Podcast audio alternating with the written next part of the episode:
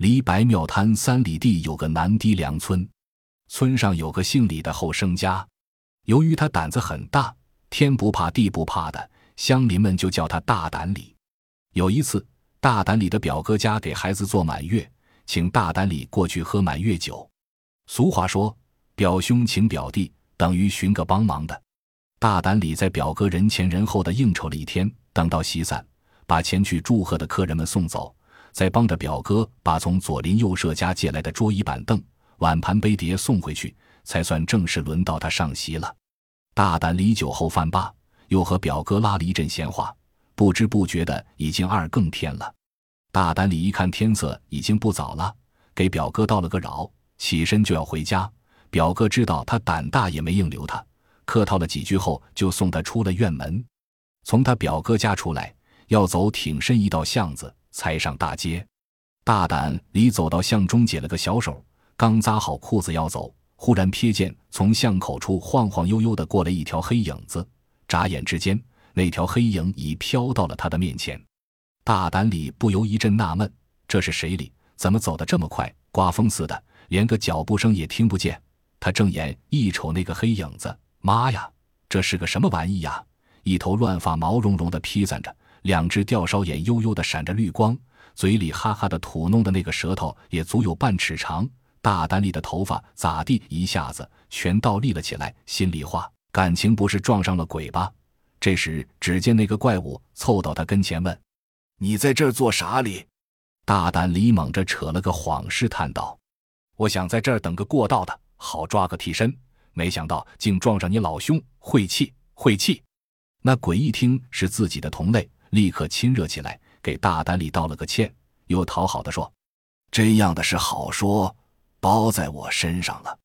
这么吧，这村子东头有个小媳妇，今儿个后半晌刚和他汉子拌了嘴，我正盘算着去诱他上吊呢。既然你老兄当锦寻替身，就跟我一起去吧。”大胆李暗想：“妈的，果然是撞上鬼了！一起去就一起去，保不定今儿个我兴许还会就条命里。”想到这里，大胆的李就跟了那个真鬼一单往村东走去。一路上，那个真鬼问大胆李：“你咋走这么慢呀？”大胆李说：“我看景儿里，你走起道来为啥有脚步声哩？我脚小鞋大，是鞋底磕着地皮儿里。”说话间，已来到那家子大门外面。大胆里上去推了推门，那门朝里顶了个死铁铁，推不动。那鬼一缩身子，哧溜的一下从门缝里钻进去了。大胆里进不去，那鬼隔了门板问他：“你咋进不来？”大胆里说：“我肚大。”那你走水道吧，我拉你。大胆里从水道一钻，那鬼抓住他的手一拉，鬼手冰凉。那鬼撤了手，又问：“你别不是鬼吧？咋你的手这么热哩？”大胆里说：“我是新鬼，身上的阳气还没消散完哩。”说着用力一挤，突也钻进了院子。那鬼领着大胆里进了屋子，一瞅，只见一个二十七八岁的小伙子仰巴叉的躺在炕上，呼呼大睡。身边一条小炕桌上放着酒盅、菜碟一类的家事，显见是喝醉了。那半拉炕上有个二十四五的小媳妇，一边拍打着孩子，一边不住声的抽泣着。那鬼咯噔给小媳妇下了一跪，嘴里还嘟嘟哝哝的念叨着：“死了好，死了好，阳间不如阴间好。你活在阳间受恶气，不如阴间无烦恼。死了好，死了好，死了就比活着好。”接着咚。东给小媳妇磕了两响头，又从怀里摸出一条小白绳，打了个结儿，冲小媳妇照了照，又往自己的脖子里一套，做了个上吊的示范动作。那个小媳妇被那个鬼这么一缠，马上身不由己的起身出了外间屋，找了根绳子，登上小板凳上了柜子，就往房梁上拴绳套了。大胆李一见，心想：妈呀，怨不得咱这一代进出屈死的李。原来是这家伙搞的鬼呀！这个小媳妇真要这么一吊，丢下炕上那个吃奶的孩子，可咋办理？我可不能这样眼睁睁的瞧着这家子散伙呀！趁着那鬼光顾念念叨叨的缠着那个小媳妇的空，大胆里悄悄溜到院子里，放开嗓子喊了一声：“了不得了，鬼缠人里！喊罢，一闪身就进了柴草囫囵，躲在一捆胡麻秸后面。谁知他刚躲好，就听唰了一股旋风，那鬼早闪到了他的面前，问大胆李：“你喊人了？”大胆李说：“没呀。”那你跑啥哩？你跑不叫我跑。那鬼没言声。大胆李又说：“算了吧，咱走吧。这会儿那个男的早醒了，见他媳妇儿要上吊，还不看着，咱再去诱人家也不行了。”那鬼说：“别走，我还有办法哩。咱们俩这一个变只羊去他窗底下叫，那男的听见羊叫，一定会出来抓羊。咱再这一个去诱他媳妇上吊。”大胆李说。我可不会变羊，鬼问：“那你会变啥？”我就会变人。什么？一听大胆李会变人，那鬼可惊奇了。他佩服的说：“你老兄真有本事，竟会变人哩！我变啥畜生都可以，就是贵贱变不成人。”大胆李怕露了馅儿，忙催那鬼道：“你变羊吧，我变了人去用那媳妇如何？”鬼点点头说：“好。”我这就变，不过你可不能拖我呀！那怕啥哩？哎呀，你连这也不懂吗？咱们鬼一旦变成畜生之后，最怕别人拖，一拖就恢复不了原身了。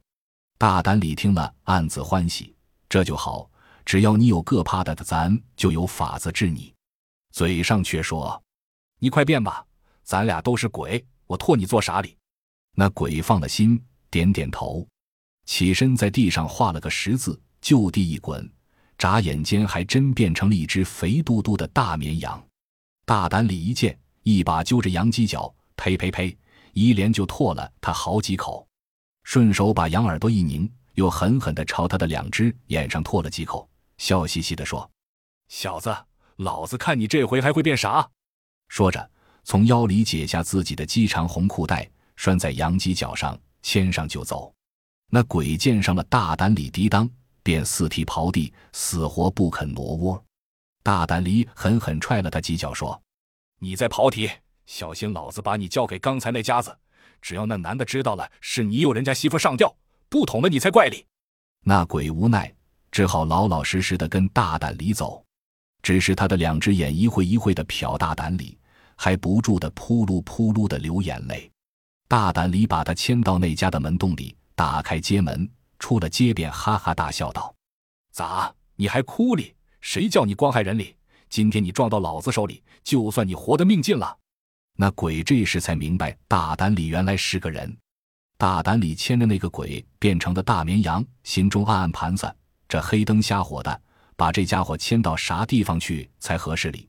突然，他想起西街的肉霸刁四虎，心里说：“对咧。”刁四虎那小子一贯用成杆子克扣乡亲们，又仗着他大舅子在衙门里做捕头，更成了咱这一代霸王了。干脆我把这个鬼羊拉到他的铺子去的了。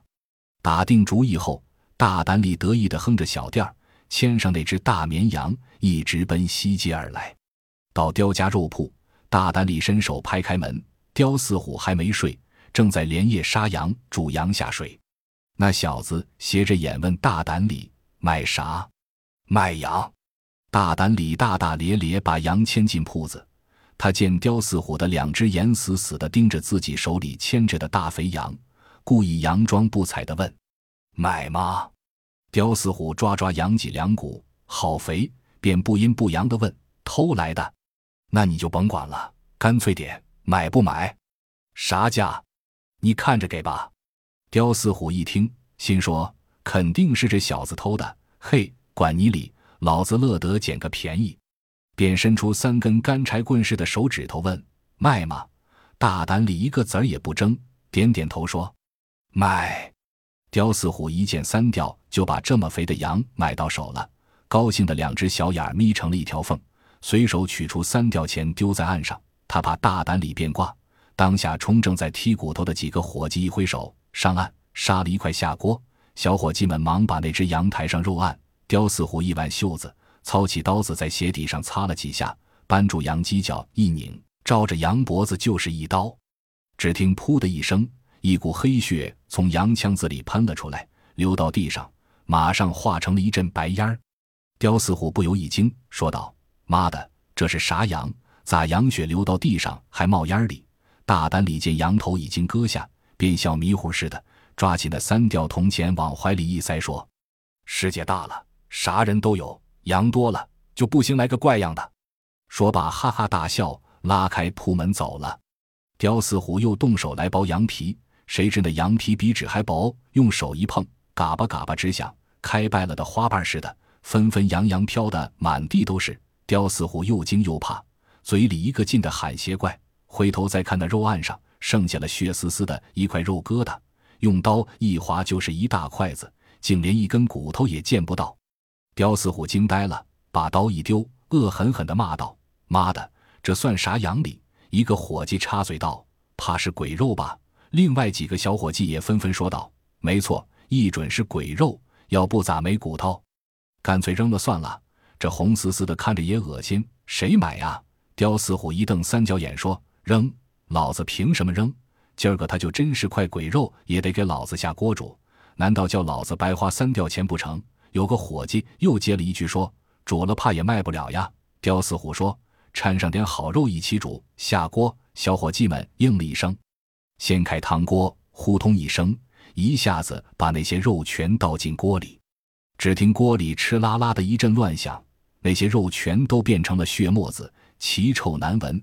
连汤锅里的好肉也全都搅和臭了，气得刁四虎拍着肉案大骂：“大胆！李是弼马子喂驴，不是好料。”但又没法子好想，只好叫伙计们把汤锅里的那些血沫子舀了，挑到河湾里去倒掉。谁知那几个伙计全都推说怕鬼，谁也不肯去。刁四虎无奈，只得吩咐等明天再去倒那锅血沫子。谁知那锅血沫的臭味越来越浓。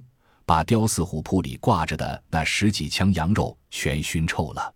第二天一大早，刁四虎铺里的伙计挑了那些血沫子，抬着那些臭了的羊肉去扔，走到大街上，竟把挑水、引牲口的人都呛得捂起了鼻子。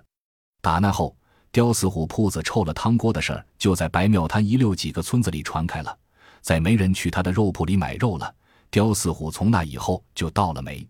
不过自打那之后，白庙滩一带的村子再也不闹取死人的事了。